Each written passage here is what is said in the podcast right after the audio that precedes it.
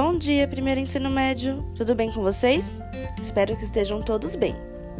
Bom, pessoal, dando continuidade ao capítulo 4, cujo tema principal é átomo, para essa aula que é assíncrona, na trilha de atividades vocês terão de fazer os exercícios selecionados do livro e do caderno de atividades, bem como uma pesquisa breve no caderno de vocês sobre modelos atômicos. Desta forma, nas próximas aulas, discutiremos o conteúdo e faremos a correção dos exercícios, certo? Não deixem de fazer, todas as atividades são muito importantes, beleza? Um beijo, pessoal! Até a próxima! Tchau, tchau!